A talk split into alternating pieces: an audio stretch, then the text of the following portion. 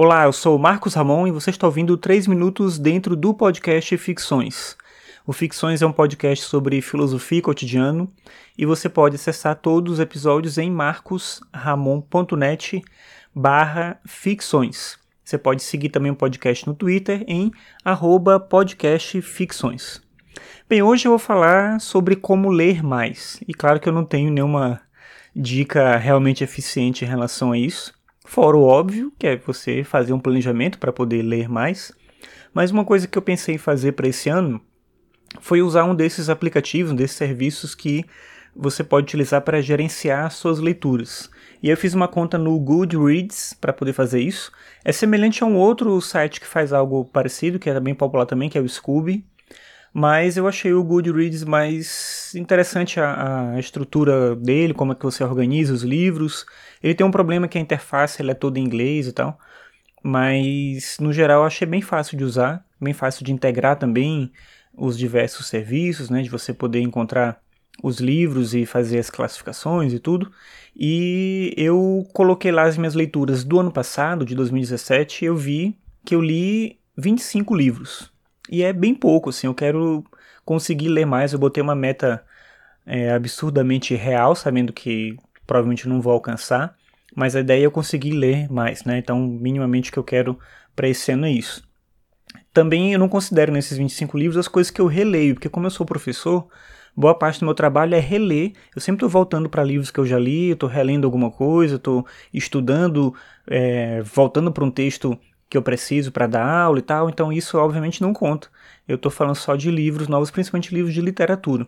Porque também eu quero ler mais, primeiro porque eu gosto de ler, mas também porque o que é mais interessante, eu acho, nessa coisa de dar aula é poder dar aula relacionando o conteúdo daquilo que eu estou falando, o tema da aula, os conceitos que eu estou apresentando para os estudantes, com coisas do cotidiano e com outras referências, e aí nesse caso a literatura é uma fonte bem importante de de conexão entre a filosofia e o cotidiano. Eu acho uma forma bem interessante de estabelecer essa relação entre a filosofia e a vida das pessoas, mostrando para elas como a literatura trabalha isso. Não quer dizer que os autores, ao escreverem seus livros, têm que ter uma perspectiva filosófica para você poder fazer esse tipo de associação.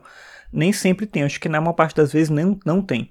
Mas mesmo assim é possível perceber como esses elementos filosóficos, como as reflexões sobre a vida, sobre a própria existência aparecem na literatura e eu acho que é um ponto interessante de, de reflexão, como eu falei, de conexão com esse conteúdo específico que eu ensino, que quando a gente estuda ou aprende só como conceito, fica muito difícil de você se perceber como parte daquilo que está sendo dito parece na verdade só algo que foi dito por alguém que você tem que memorizar e não é assim que eu penso a filosofia.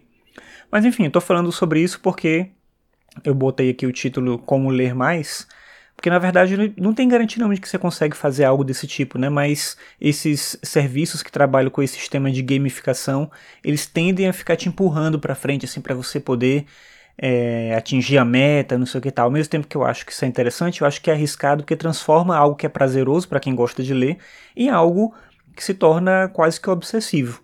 Mesmo assim, eu vou tentar e eu vou deixar o link aqui para você dar uma olhada lá, de repente você tem interesse também, ou só fica acompanhando a minha lista. Nesse ano eu vou tentar, para cada livro que eu terminar de ler, deixar um comentário curtinho lá sobre o livro.